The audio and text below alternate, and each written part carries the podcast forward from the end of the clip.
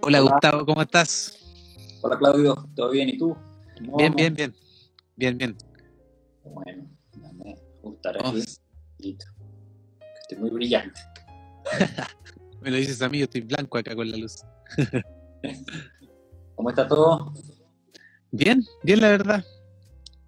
Oye, no, hay que contar mientras esperamos que se conecte gente que no íbamos a hacer el live porque hubieron muy, muchas votaciones que, que no, y que eran puros bots. Esa gente que gente que no me seguía, hubieron 27 votos de gente que no seguía y, votó que no. Y eso... hay, algo que, que, es bien particular de, de esas cosas vamos a ponernos místicos del, minuto hay, hay, las pasan, porque tienen que pasar cuando tienen que pasar y como tienen que pasar. Correcto. Entonces a veces esos espacios de lo que haya sucedido, como tú lo hayas significado y hayas tomado una acción al respecto, hace sentido lo que vamos a hablar ahora, porque eso responde a tus heridas. Tú te comportas en relación a la herida que más se manifiesta en ti y algunos estímulos de lo que recibimos en algo leído, en algo conversado, incluso en un mínimo gesto, puede significar una herida. Y cuando esa herida se abre, Muy bien, Gustavo. Ya empezó a coacharme como la última vez. No. la última vez cuando me, estaba haciendo una pregunta dije, uh". No. tiene otro precio. tiene, tiene precio esa la consulta. Tiene otro precio. Pero aquí vamos, está haciendo mucho frío, no sé por qué. Está en Viña, ¿no?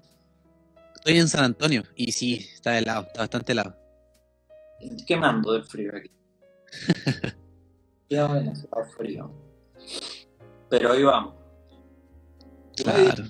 Dar tu señal. Yo creo que hay que empezar, empezar por las heridas. Vamos a hablar sobre las heridas, sobre la importancia que tienen como explicaba la, la historia que subí para, hablar un poco de qué vamos a empezar, eh, son muy importantes para poder entender el por qué actuamos como actuamos. Por ejemplo, nos puede dar respuestas a cosas que nos estamos preguntando. Por ejemplo, ¿por qué me relaciono de esta manera? ¿Por qué me enojo cuando pasa esto? ¿Por qué tengo este impulso de hacer tal cosa? Y ese es el objetivo de hoy día, tratar de explicarlo. Y por eso está Gustavo acá, el máster, una persona que admiro mucho, que nos va a explicar un poco de qué consiste la herida cada una y vamos a hacer un repaso. ¿Cierto, Gustavo? Bien. Nada, lo primero, bueno, la invitación y buenas noches a los que se conectaron y a los que se están conectando y ojalá este tema, este tema trae valor por sí mismo. Más allá de quien lo diga, es un tema que trae valor porque nos corresponde todo, no nos escapamos de la, de la ley universal de estar vivos y por ende asumir la responsabilidad de estarlo. Y nosotros tenemos que tomar conciencia, vamos a partir por ahí, vamos a partir desde el final, tenemos que tomar conciencia, estamos expuestos a unos estímulos que están más allá de lo que vemos. Tenemos que tomar conciencia que estamos armados de un molde que viene prediseñado incluso por nuestras generaciones, por la gente que nos antecedió a nosotros, por nuestra propia historia. Tenemos que ser conciencia de eso para empezar a soltarlo, para lograr, para lograr controlarlo y mitigar el efecto del dolor de una herida abierta. Haciendo ya la, la analogía a lo, que es una herida física, ¿no? A, lo que es una herida física. Porque esto no va a pasar jamás. Le tengo una mala noticia desde el principio. Nunca vamos a dejar de y, es importante, y, es importante saberlo, Claudio, pero yo creo que para empezar a hablar de las heridas hay que hacer un marco, ¿no? Hay, que hacer, hay, hay que hacer un marco para entenderlo. Nosotros todos, cuando venimos a este mundo, vamos a hablar no en un sentido cuántico, sino en un sentido mundano. Cuando nosotros, cuando nosotros venimos a este mundo, cuando nacemos, venimos puros, venimos limpios, somos energía, potencial absoluto. Podemos ser cualquier cosa cuando somos un niño. Lo que nos separa a ti y a mí de estos hombres que están cambiando el mundo, Elon Musk, el, el, hacking, fue una cuestión de foco por el trayecto a lo, que, a lo que decidieron enfocar su energía en el trayecto de su. Pero cuando nosotros somos unos niños, tenemos la capacidad de hacerlo todo. Y venimos libres de contenido, libres, absolutamente libres de pero empiezan a suceder eventos en nuestra vida que nos hacen sentir, nos hacen asumir cierto, cierto significado sobre lo que estamos viendo y a partir de ahí tomamos una decisión de comportamiento para siempre. Para siempre. Y suena, yo sé que es rudo, pero para siempre. ¿Cómo te peinas tú? ¿Por qué te dejas el bigote así? ¿Por qué tú adornas tu habitación como la adornas? ¿Cómo me relaciono, como tú decías al inicio? ¿Con quién me relaciono? Tiene mucho que ver con lo que pasó hace algunos añitos atrás. ¿Sí? ¿Cómo Mucho, mucho que ver. Vamos bien, vamos bien. ¿Qué dice la gente? ¿Se escucha bien? ¿Se está escuchando bien? Antes de empezar a profundizar. ¿Qué dicen? ¿Se escucha bien? ¿Se ve bien? Sí, Nani dice que sí. Hola, Nani. Nadie ha dicho, dicho, que sí. Ah, ya, perfecto. Ahí sí. La manito, la manito. Sí, la, sí, vamos súper bien. Ahí mi observador vio una aprobación. Bueno, todo depende del espacio de la observación. Bien, a mí me gustaría decir, comentar algo, Claudio, en referencia a esto, que antes que partamos con el tema de las heridas, hubo un debate que ustedes no vieron, que yo tuve con Claudio hace un par de días. Ayer o antes de ayer, no recuerdo, Claudio, que conversamos. Y yo te dije, no lo hagamos, no hagamos el, no hagamos el, el live yo le decía a Claudio, esto es un tema muy profundo, muy sensibilizante, es un tema bien... Y yo le dije, lo, lo que podemos hacer es verlo con humor y sin tanta profundización. No por esto no dejar de decir lo que, lo que tiene que ver con respecto al, vivir la psicoería, pero hay que entender que es un tema de alta profundidad y que genera alta sensibilización. Entonces yo les voy a pedir a todos los que están conectados que por favor, si logran identificarse con heridas, no busquen encajonarse como la víctima, la víctima más grande que, mira, yo me tengo herida atravesada de punto, no, no, no. Busca reconocerla. Al final vamos a hablar someramente de cómo es el espacio para empezar a aliviar esa herida, pero no busques encasillarte, no pretendas meterte sí o sí, a juro, en una herida, porque eso puede tener más, más, daño que beneficio. Eso quería encuadrar yo, Claudio. No sé si tú quieres decir algo al respecto. Sí, es súper importante porque después va, eh, se va a comentar de que es más bien la percepción que uno puede tener cuando es niño, más que el, acto que haya tenido. Uno haya resignificado, o sea, significado algo que quizás no, no fue tal como es, o que haya sido una ocasión solamente, por ejemplo, que se haya hecho la herida, y no continuamente. Entonces, es importante entender ese de no encasillarse, no eh, asumir que, oh, este esta herida tengo yo y no me había dado cuenta y, a lo mejor eh, soy así por esto, porque uno se empieza a preguntar muchas cosas, uno va a empezar a darse cuenta de cosas. Por eso es, hay que tomarlo con cuidado este tipo de, temáticas, porque también lo habíamos hablado en el, en el live anterior, que íbamos a hablar sobre las heridas, pero, pero con cuidado, o sea, con su, con su cierto cuidado de la, de la temática. Así que para que la gente eh, los vea como, igual trate de verlo como algo de conocimiento, como desde la misma teoría quizás, como no tratar de identificarse inmediatamente, porque quizás no es el espacio también para empezar como a como a identificarse o, después hacer preguntas inmediatamente de que, oh, ¿qué me pasa esto? ¿Me reconocí? No, véalo más como, como contenido solamente. Eso. No trate de eso. Ahora, una cosa importante. No bloquees que algo suceda. No busques encasillarte, no bloquees que algo suceda. Permítete hacer algún descubrimiento, algún insight propio de tu propia experiencia, según lo que estás escuchando en este momento. Y la invitación, antes de que partamos a profundidad, es que te informes sobre esto. esto es interesantísimo, es, un tema bien, bien duro. Hay algo que tú tocaste que es bien importante resaltar, que las, las heridas vienen marcadas mayormente, mayormente por significado, no solamente por significado, puede existir acción, pero mayormente por significado. ¿Cuáles son estas heridas?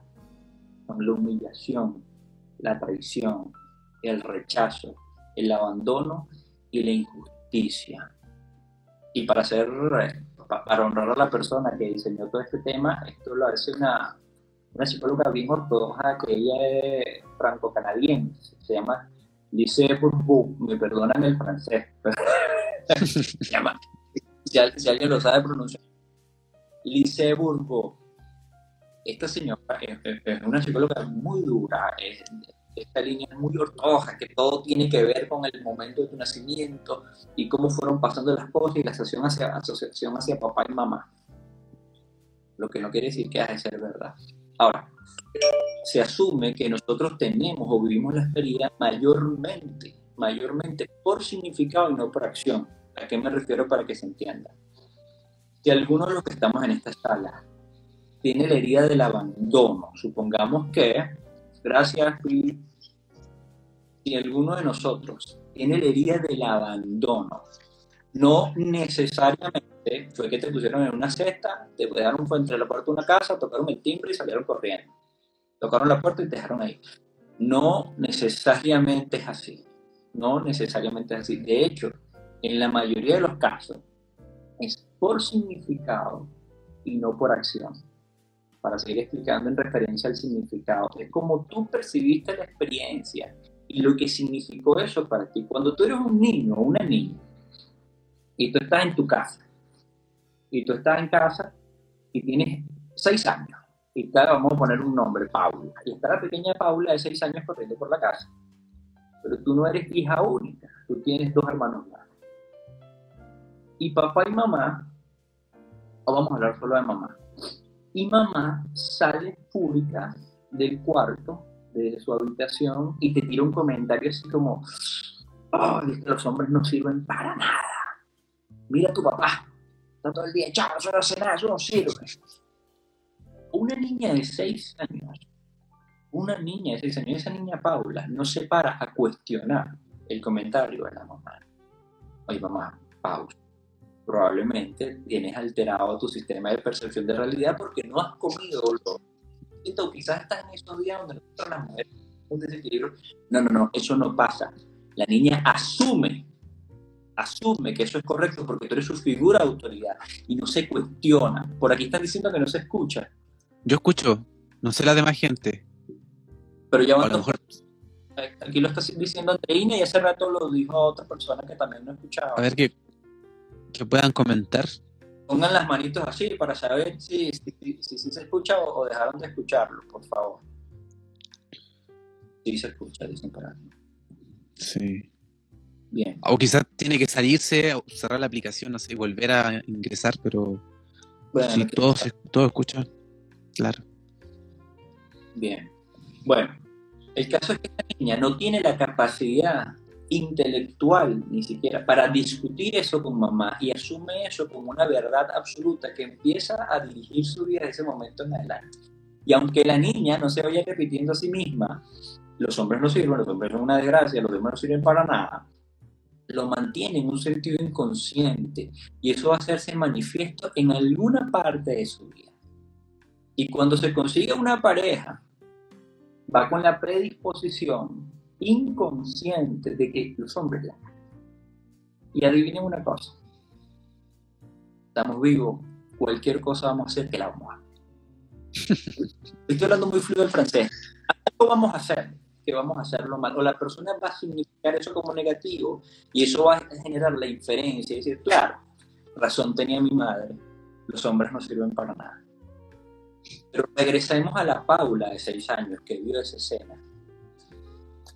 Esa pequeña niña está entregada en familia por dos condiciones que son ultra poderosas. Es un amor incondicional y una lealtad absoluta. Un amor incondicional y una lealtad absoluta. Y habría que hacerse cuestionamientos filosóficos de cuál de esos dos eslabones irá con más fuerza esa malla que nos une el sistema familiar. Vamos, vamos a ponerlo, vamos a ponerlo al principio. Ustedes visto los que están en el hay niños que nacen con alguna algunos, algunos problemas eh, físicos, algunos problemas motores, algunas enfermedades de alta gravedad o de alta complejidad. Se supone, se supone que esos niños, por lealtad absoluta, por lealtad más que por amor, decidieron recibir ese espacio, no sé, llámalo karma, castigo o consecuencia, para que no lo recibieras tu papá, para que no lo recibieras tu mamá. Este niño se entregó por lealtad a vivir experiencias.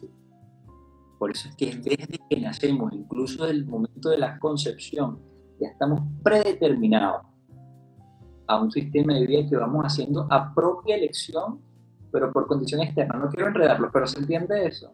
A propia elección, pero con una condición externa. Sí se entiende. Me avisan si, si se pone medio confuso. Me pongo a... se me va la cabeza. Pero... Eh, bueno, aquí en Chile, ¿cómo se llama, Claudio? Eh, este sitio donde llevan a los niños que, tienen problemas. Sename. Sename, Cername. Cername o Sename. Sename. Sename. Cuando los trabajadores sociales o cuando los asistentes sociales van a buscar a esos niños a las casas de sus maltratadores, estos niños se aferran, se aferran a los cuerpos que los maltratan y a la vida que los maltrata, porque ellos han aprendido a vivir así.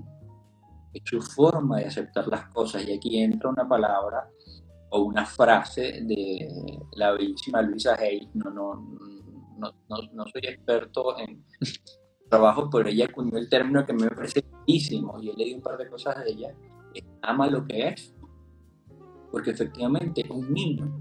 Simplemente ama lo que es, así lo recibe, lo asume y lo acepta, no tiene la capacidad del cuestionamiento, ni siquiera quiere hacer el cuestionamiento. ¿Tiene sentido? Ni siquiera quiere hacer el cuestionamiento, simplemente ama lo que es y aprende y se acostumbra a vivir de esa manera. Y en ese momento se forma lo que conocemos como el hogar emocional. ¿Habíamos hablado de eso antes, Claudio? Hogar emocional, creo que no. Ok. Todos tenemos un hogar emocional. Todos tenemos un hogar emocional. E hicimos la arquitectura y la ingeniería hace años atrás. Hace años atrás. Aquí nos están viendo puros adultos. Por eso lo hicimos todo lo que estamos en esta sala y todos los que nos están viendo esto también. Construimos un hogar emocional con bloques de experiencias, de pensamientos, de situaciones, de significados.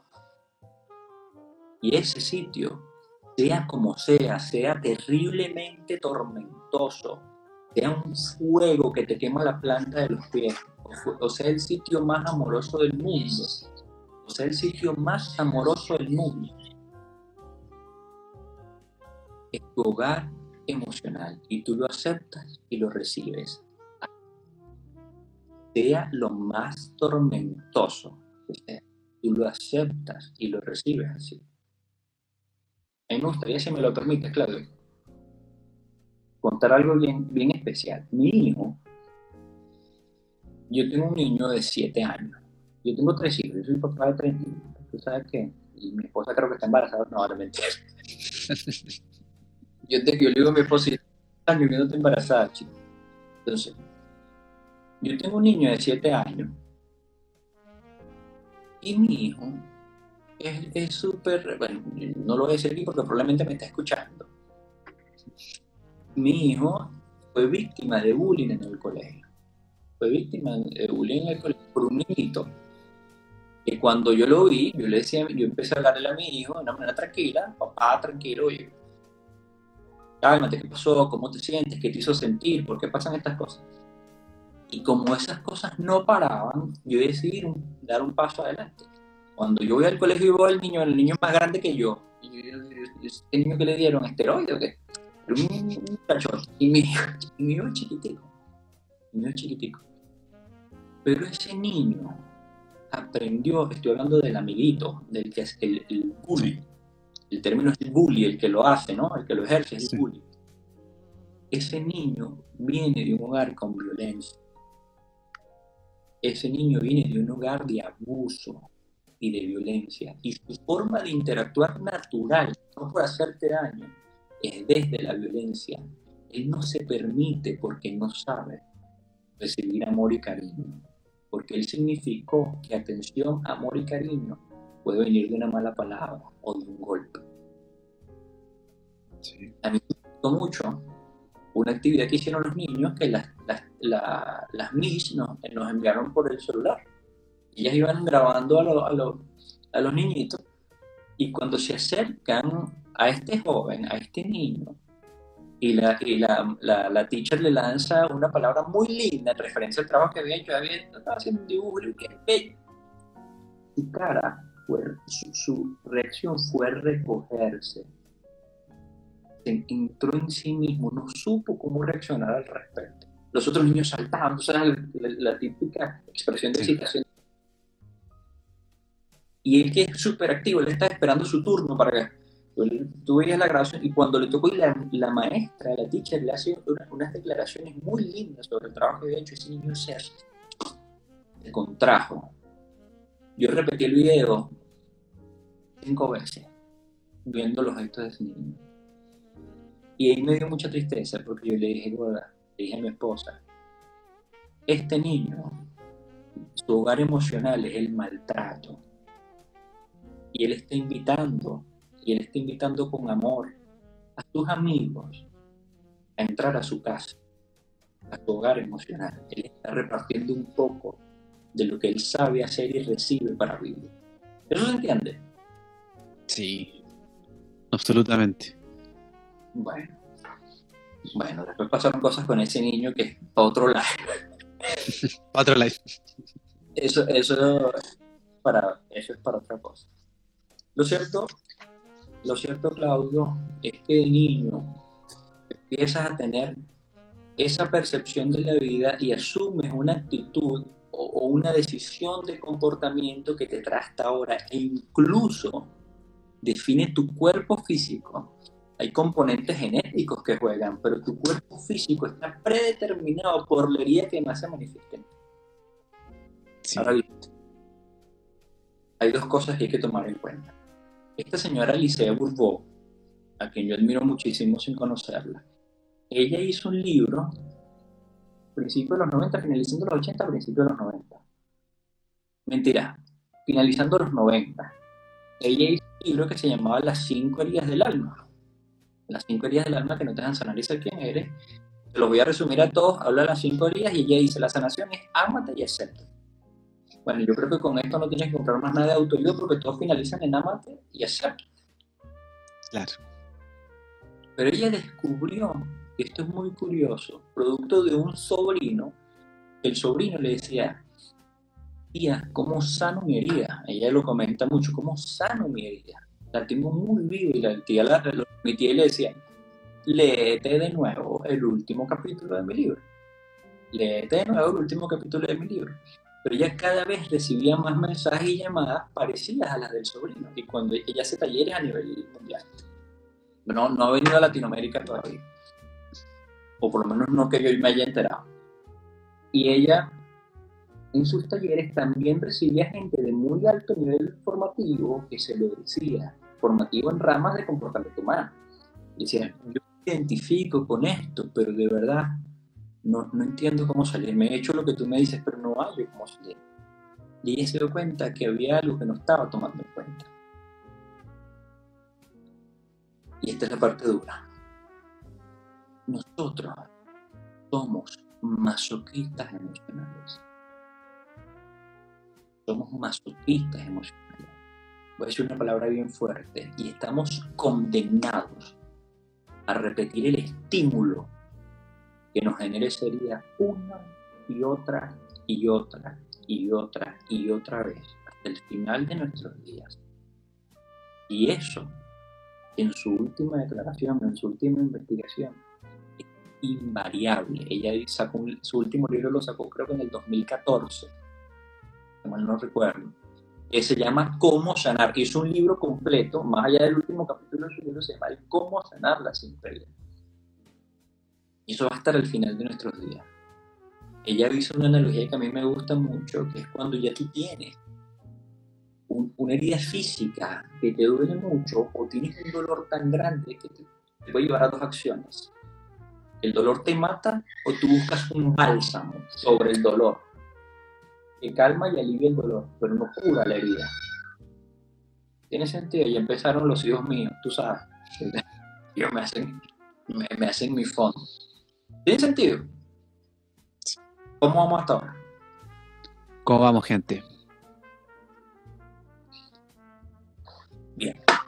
Entonces ella descubre en esta segunda investigación, en la profundización de la investigación, producto de la práctica y la experiencia, de comentarios de gente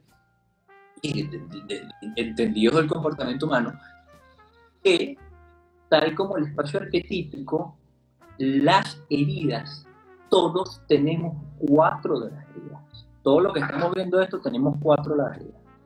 Todos tenemos traición, todos tenemos rechazo, todos tenemos abandono y todos tenemos injusticia. Y algunos tenemos humillación. Solo algunos. Esa es la única que no es, no es de no es el común denominador para todas las, no es de común denominador para todas las personas. No todos la tenemos. Ahora, vamos a ver, vamos a empezar con el espacio de la identificación. Empecemos con la herida del rechazo, ¿te parece? Sí. La herida del rechazo es una herida que se da desde el momento de la concepción hasta el primer año. Y por lo general viene dada por el padre del mismo, por el progenitor del mismo sexo. Por lo general, por el progenitor del mismo sexo. Hay niños, eh, hay embarazos que no son felices. Eso lo sabemos todos, hay embarazos que no son felices. Entonces de repente, mm, hay, mamá, no has visto gente que mata a los niños y los abandona y los tira por ahí. Hay mamás que desde que el niño está en el vientre, incluso el papá, en relación con y le lanzan un mensaje dañino a ese niño o una energía, y no, me estoy poniendo lístico, estoy hablando de la realidad de, de, la correlación entre papá y mamá y la criatura que se está gestando. Una energía de rechazo, de que no lo quiero, no es el momento, no era ahora, yo no lo busqué, yo no lo pedí. Y eso lo está recibiendo ese niño y ese componente energético forma parte de su composición orgánica. Imagínate tú hasta ese punto de su composición orgánica. Toda esa energía que recibe ese niño, ese pequeño niño. Ahora, hay otra fase un poquito más dura. Una fase un poquito más dura. Hay padres que tienen niños con defectos físicos. Yo lo mencioné hace rato, no voy a hablar ahorita del amor y la lealtad. Hay padres que tienen niños con defectos físicos hay padres que tienen niños que nacen con una enfermedad seria y grave y no lo aceptan y viven en un eterno duelo inconsciente porque ese niño que nació no es el niño que yo soñaba para mí. ¿Tiene sentido? Entonces yo vivo un duelo porque no tengo el hijo que yo pedí, que yo quería para mí me nació un niño, la clásica de los niños con labio leporino, los niños con síndrome de Down. Ese no es el niño que yo quería para mí. Y existe un duelo que no está de manera consciente y esa separación por el duelo lo significa esa criatura como rechazo. Y empieza a crecer desde el rechazo hasta que viene el ego para protegernos, el hijo ideal, como dicen por ahí. Después nace el ego para protegernos y hace que te pongas una máscara para que te permita convivir con tu herida y aún así permanecer en tu entorno. En el caso del rechazado, es el huidizo. La máscara del rechazado es el huidizo. Y el mayor miedo de un rechazado es el pánico como esa gente, tú has escuchado, bueno, tú lo has escuchado seguramente muchísimo, esta gente que sufre de fobofobia, miedo al sentir miedo, miedo al una cosa durísima. Lo estoy diciendo muy livianamente. Eso, eso, cuando el rechazado se pone en su máscara de huidizo, se permite o él percibe que se permite desaparecer de su entorno. No empiecen con las clasificaciones, pero son las personas flaquitas, delgaditas, menuditas, en el sentido. Ustedes conocen los que están en el chat. Personas que cuando están incómodas en un sitio que no conocen a nadie, o donde se sienten nerviosos, no saben qué hacer con sus brazos, no saben qué hacer con sus... se tocan los codos, reconocen ese gesto de alguien que está de pie y se toca los codos. Es muy difícil que tú lo reconozcas en ti mismo. Esto es bueno preguntárselo a alguien que te conoce. Eres de los que estás nervioso y no sabes dónde colocar tus manos. Estás en una reunión donde no, donde no eres el centro de atención, de atención o eres el amigo de todos. Estás, estás como incómodo. Ese es el clásico y eso no habla mucho. Es más observador que hablador le gusta mucho la intelectualidad, el campo astral.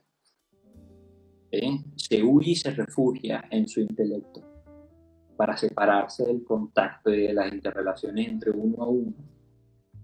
¿Tiene sentido eso? ¿Conocen algún rechazado? Vamos a suponer. Vamos a poner un ejemplo. Yo sé que ninguno aquí le ha pasado, pero seguramente conoce a alguien que sí. Tienes un grupo en común y te llaman y te dicen, Claudio, brother, vas este sábado por fin a casa de Fernando. Y tú, ¿no? ¿Qué pasó? Es que Fernando, viejo, va a hacer un asado, una parrilla, si nos están viendo de otros países, un barbecue, no sé. A. No, no, fíjate que no, no, no me llamó, pero igual yo no puedo ir porque tengo que es para citar el perro, imagínate tú unas cosas importantes, tenía pensado lavar el auto, y tú mismo te autorrechazas del evento. Sin pensar que pueden haber N cantidad de posibilidades por las que Fernando no te ha llamado. No porque no te llamó, quizás no te ha llamado hasta entonces porque el evento no se ha suscitado. ¿Tiene sentido? ¿Conocen gente que se rechaza a sí misma? Sí. heavy. Esto es heavy gente tranquila, gente muy callada, es muy observadora, muy delgadita. Y por otro lado, está el abandonado. El abandonado. Y esto es una herida bien dura. Esta herida se vive entre el primer y el segundo año de vida. Y es cuando tú sientes el progenitor despuesto no satisface tu nivel de atención o tu exigencia de atención, no se da. Y la máscara que pone el ego para el abandonado es la dependencia. El dependiente. Yo sé que ninguno de los que nos está viendo les pasa, pero conocen gente, por ejemplo, que se aferra a las relaciones perro un trabajo, aunque sea la persona más infeliz de la vida. Esas personas que te dicen, Claudio, acompáñame al gimnasio, vamos a entrenar y vamos a darle súper entusiasmado, vamos a entrenar. Oye, viejo, yo no, porque la verdad yo no estoy, yo no estoy en esa parada en este momento, entonces yo tampoco voy. Yo tampoco, yo necesito compañía hasta para ir a un supermercado.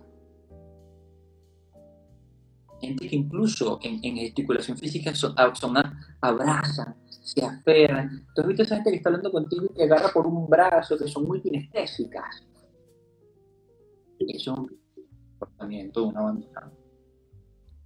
Y su mayor miedo es la soledad. Harían lo que fueran para no sentirse solos. Incluso son estos personajes que inventan de forma inconsciente o generan de manera inconsciente escenarios de victimización e incluso enfermedades para sentirse parte del juego, para que tú te acerques a mí y me digas, ¿y cómo te sientes? ¿Cómo? ¿Cómo? Yo conozco muchas personas así. bueno.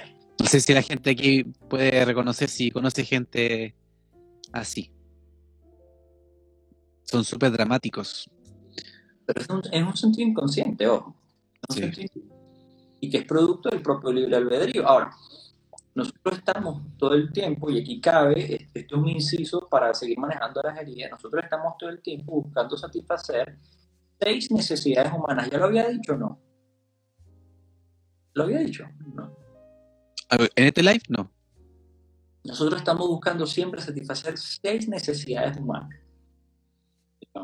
El control, el control de la certeza, la variedad, la importancia y el reconocimiento, el amor y la conexión, que son las cuatro que forman nuestra conducta. Y hay dos un poquito más transpersonales, que es el crecimiento y la contribución. Esto no tiene nada que ver con, con, la pirámide de Maslow, que las jerarquizas. Esto es un sistema más lineal de Gregory Bateson y, y Carl Jung. Es algo, es algo un poquito más lineal. Estamos buscando conscientemente todo el con todo lo que buscamos necesidades humanas. Ahora, tú en tu libro albedrío tienes la forma libre de satisfacerla. Por lo menos hay gente que satisface amor y conexión diciéndole a su esposa, te invito a cenar. Hagamos algo distinto. ¿Sabes qué? Vámonos a París. Vámonos un fin de semana a París. Vamos a... ¿Quién, quién como Ricky Martin? Está escuchando yo a... está diciendo a mi esposa un chiste escuché una canción de Ricky Martin que, sacó ahorita que se está peleando con la pareja, no sé cómo es el tema, y le dice, vamos a cambiar de casa, vámonos un mes de viaje. Y ¿quién? Como tú, Ricky.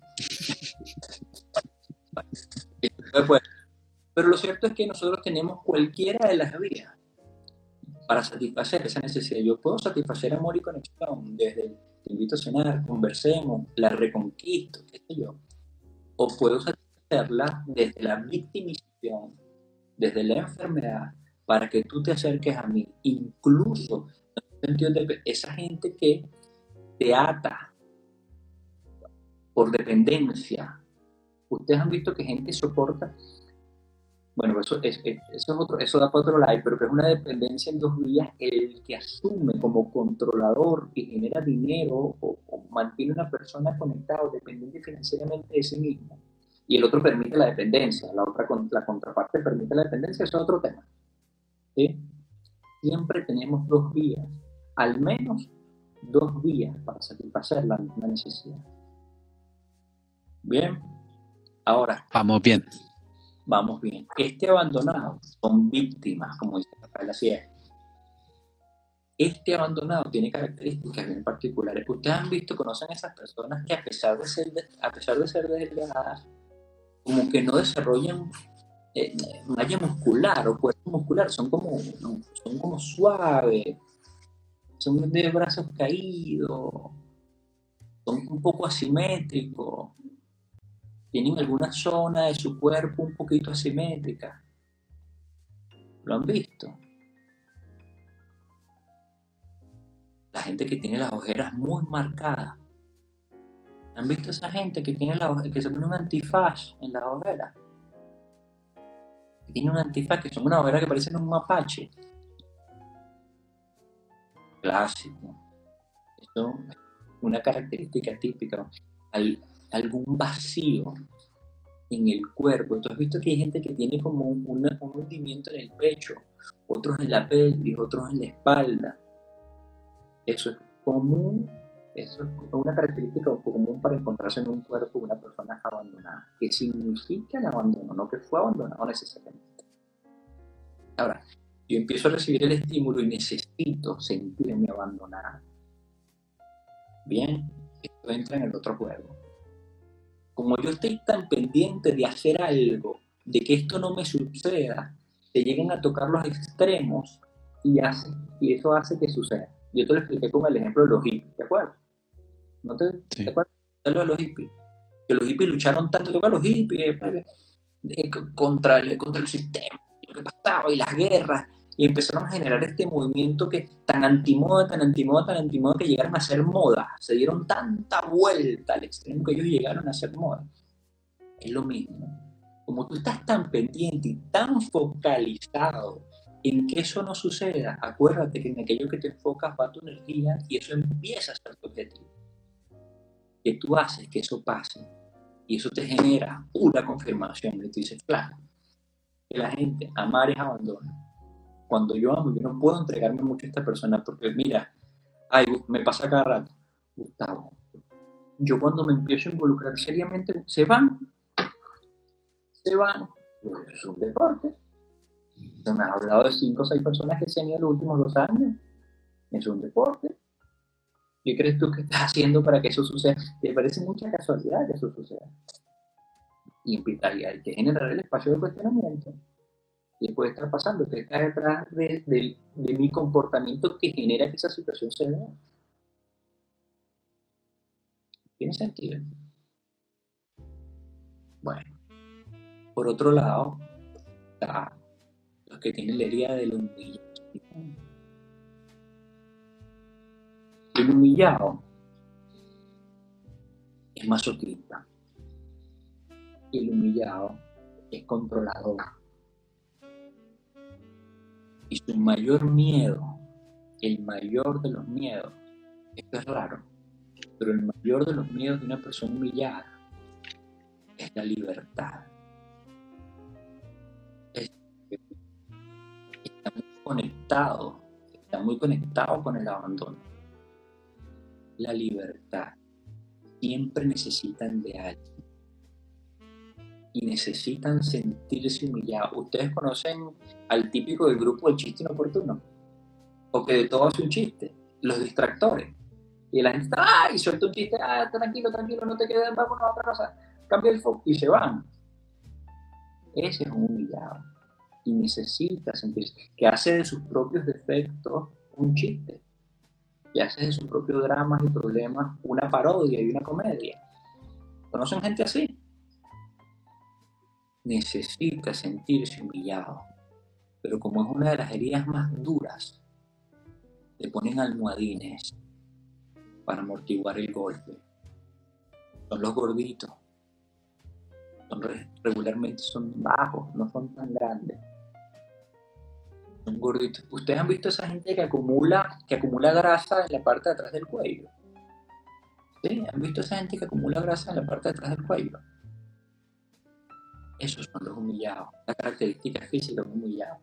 Hay una gente gorda que usa ropa distendida o ropa hay gente que es muy gorda que usa ropa ajustada. ¿Han visto esa gente que usa ropa ajustada? A pesar de ser gorda, usa ropa ajustada. Ese es un humillado.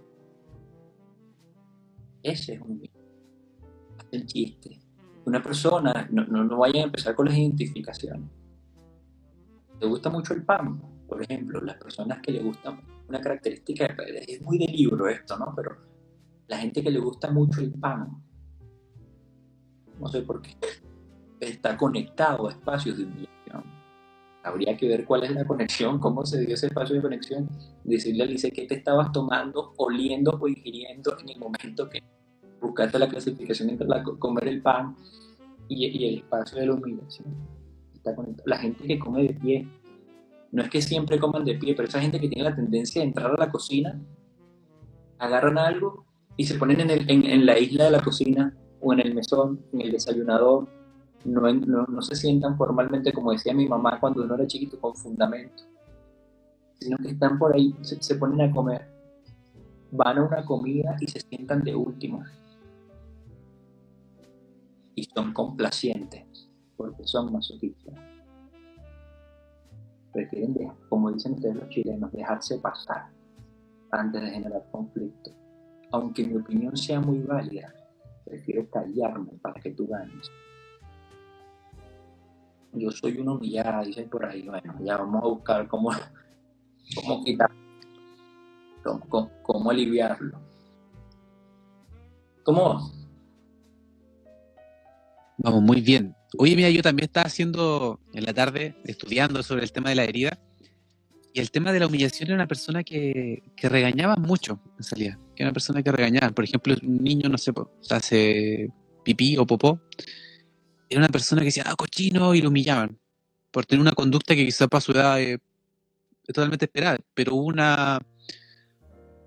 como algo muy rígido, para un castigo, por ejemplo, inmediatamente. O que, no sé, también, por ejemplo, que, no sé, pues, secretos familiares y no, no lo hacían hablar. Ya, cállate. No hables de eso o no, no digas nada es verdad, es la naturaleza, esa es una herida que se da entre los dos y los cuatro años. Puede ser por cualquiera de los progenitores. Generalmente es papá. Generalmente es papá, pero puede ser cualquiera de los progenitores. Y se da, yo, no lo iba a decir, pero ya que estamos tocando el tema, hablemos. Se da, por ejemplo, cuando un niño empieza a tocarse sus partes íntimas, sus zonas conectadas a la sexualidad, y el papá o la mamá lo reprime. Eso es cochino, eso no se hace, eso no se toca. Él empieza a desligarse de la sensación del placer. Necesito desligarme de la sensación del placer porque esto me desconecta de mi grupo de amor. Esto es una, una volada loca. Yo necesito desligarme de mi sensación de placer porque esto me desconecta de mi grupo de amor. Y encontrar el sentir placer, ¿qué siento? Dolor, tristeza. Me desconecto. Tienen espacios de intimidad. Bueno, yo no, yo no quería tocar justamente porque eh, el, por la humillación es de carácter muy sexual, porque es muy freudiano, porque es muy muy sexual. Yo no lo, no, no, lo pensaba tocar, pero se da precisamente cuando se siente humillado un niño o una niña, cuando papá o mamá les tira el. No te toques eso. Eso no se hace. Eso es una cochinada. ¿Por qué tú estás haciendo? ¡No! Y necesitan hacer la separación del placer. No admiten nunca sentir placer porque sienten que eso, incluso de adultos, eso los aleja de su círculo de amor, de las personas que ellos aprecian, de las personas que ellos quieren no confrontan y acumulan y acumulan esos deseos y acumulan y cuando tú acumulas empiezan a crecer tus capitas de grasa que te sirven para motivar los espacios de la humillación. ¿Cómo vamos? Vamos, excelente, Gustavo. Bien. Por ahí están, están son ignorantes ignorantes quiénes, nosotros. parece, que nos dijo a nosotros. bueno, pues, pues posible. Mira, eso, eso es una gran verdad y por ahí hay que decir las cosas. No se crean nada de lo que se dice. No crean, no crean nada de lo que dice Claudio. Tú tienes la capacidad de creer lo que sea porque tu vida es autónoma y tú tienes la capacidad de significar lo que pasa los padres. Dice, ella hace la rectificación y pone los padres. A veces, no, logro leer su nombre porque son unas siglas. PAP, los padres. No necesariamente es desde la ignorancia. Desde la ignorancia, desde el sentido peyorativo u ofensivo, es desde el no saber qué hacer, hacer lo que se puede, hacer lo que se, lo que se cree con lo que se tiene y con lo que se puede. Y aquí entra un término que yo he hablado con varios de los que están aquí, es el espacio de la compasión. Si tú empiezas a mirar tu historia y te pones las gafas, los lentes, los anteojos, los cristales de la compasión, Pamela, gracias, un gusto, Pamela. Desde, desde la compasión y empiezas a entender que ese señor y esa señora es que además generar trauma en es una cosa tan fácil porque una así es. Ese señor y esa señora también son producto de su propia historia. Y ellos están haciendo contigo lo que creen que es lo correcto, lo que aprendieron que es lo correcto. No acabamos de decir que los niños, en total y absoluto amor y, y lealtad, asumen. Tu papá y tu mamá fueron unos niños. Y ellos asumieron con amor y lealtad también muchas cosas de papá y mamá. Mira, Aquí los que estamos hablando, aquí, aquí vemos como 46 personas conectadas, 40 y tantas personas conectadas en la red, en el Instagram. Pero detrás de cada persona que nos está viendo, yo te veo a ti, Claudio, y detrás de ti está papá y mamá. Atrás de mí también papá y mamá. Y atrás de ellos está su papá y su mamá. Y atrás de ellos su papá y sus, abuelos y así para atrás. Esa historia no nos desconecta nunca y están siempre con nosotros. Entonces ellos hacen lo, que creen que saben o como creen que es lo correcto y nos equivocamos. Y, y nos equivocamos. Mira, esto es un reconocimiento, un mea culpa que voy a hacer en un live. Yo se lo digo a mi esposa todo el tiempo. Si mi hijo fue víctima de bullying, es porque el primer bullying se lo hicimos tú y yo. Si nuestro hijo fue víctima de bullying es porque el primer bullying se lo hicimos tú y yo. ¿Cómo es la selección natural de un bullying entre un aula de 25 niños para fijarse con uno con dos? Es interesante ver cuáles son las características que reúnen los niños que son víctimas de bullying. Y el primer bullying, el primer bullying lo hacemos en casa, desde la ignorancia. Nosotros, cuando tú, cuando tú reconoces tu herida y empiezas en los espacios de aceptación y empiezas a entender que nos movemos en necesidad, tú no vas a ser un carmelita descalza, sigue siendo la misma marramucha toda la vida, pero empiezas a tener nociones distintas de por qué me sucede lo que me sucede, por qué me siento como me siento, por qué me comporto como me comporto. ¿Tiene sentido? Yo me perdí, fui a responder la pregunta y me perdí la idea principal de que estamos en, en humillación. Pero también yo creo que podríamos recordar que va a haber un espacio para responder preguntas, ¿cierto, Gustavo? Ah, entonces. Como una eh, pregunta. Por eso. Da poco tiempo, sí. Sí, pero ahí vamos a dar un espacio quizás para que, para que si tengan preguntas y no ir como distrayendo. Que Gustavo me ha dicho que se distrae fácilmente. Sí, eh, pueden comentar lo que sea, pero, pero preguntas, preguntas como tal, para poder responder, detenerse y responder. Eh, va a haber un espacio de preguntas para eso. Porque también me habían preguntado cómo tener una herida de abandono si nunca me abandonaron, por ejemplo. Y ese también se puede responder más adelante. Sí. Sí, para que continuemos con las heridas. Para cerrar las heridas, justamente las heridas. Está la herida de la traición.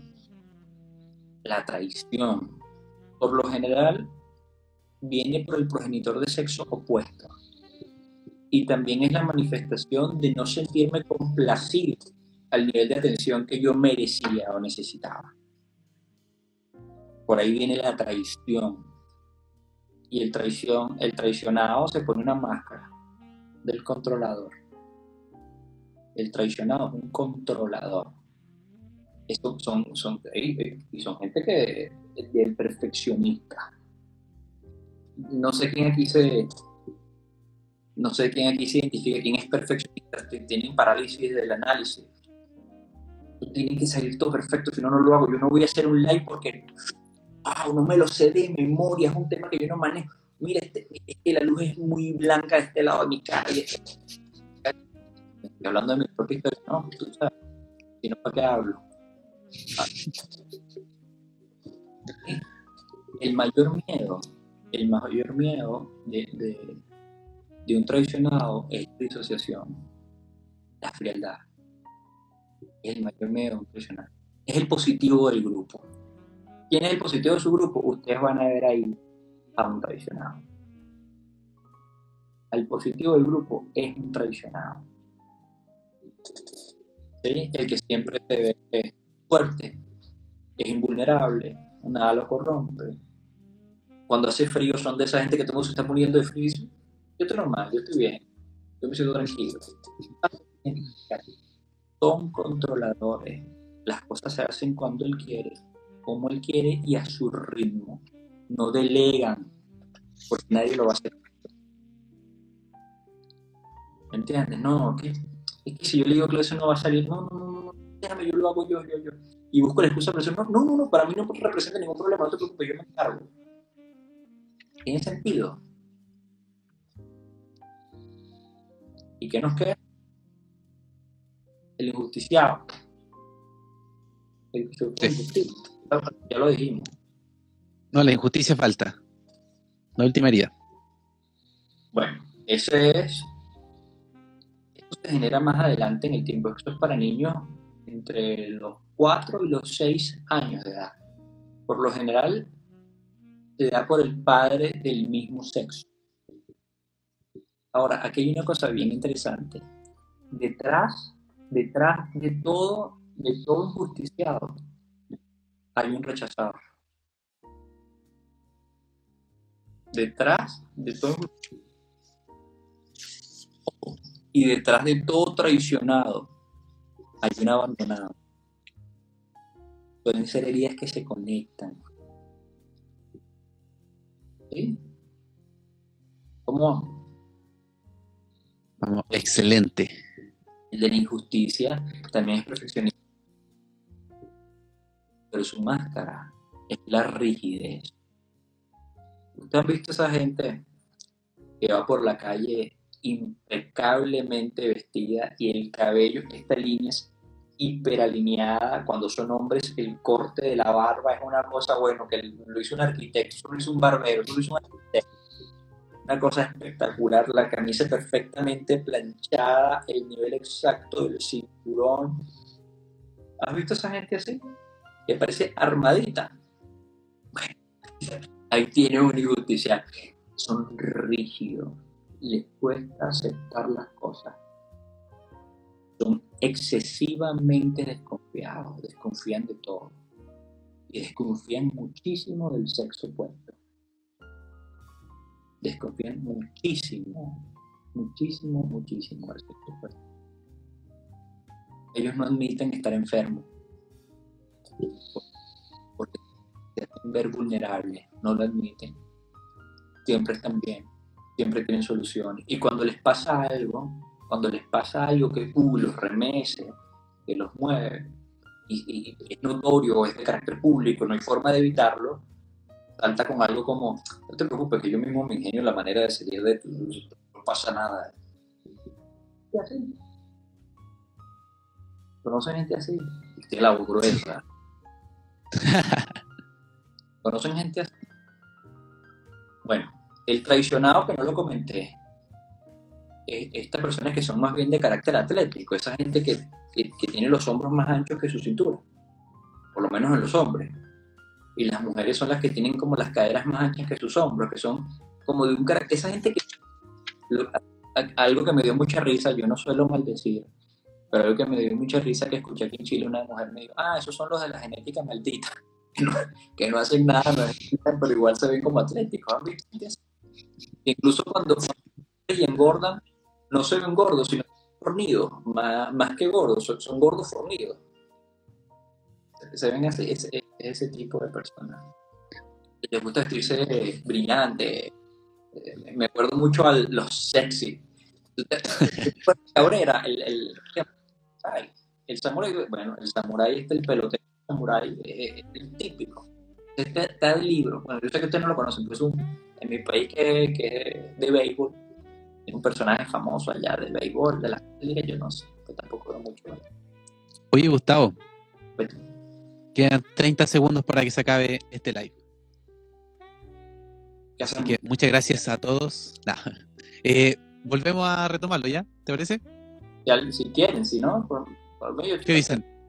Quedan 20 segundos para que digan si lo continuamos para las preguntas, y abrimos otro. Yo creo que sí. 15, 14, 13. Bueno, Hagamos otros. Sí, vamos a hacer la misma ya. Finalizado.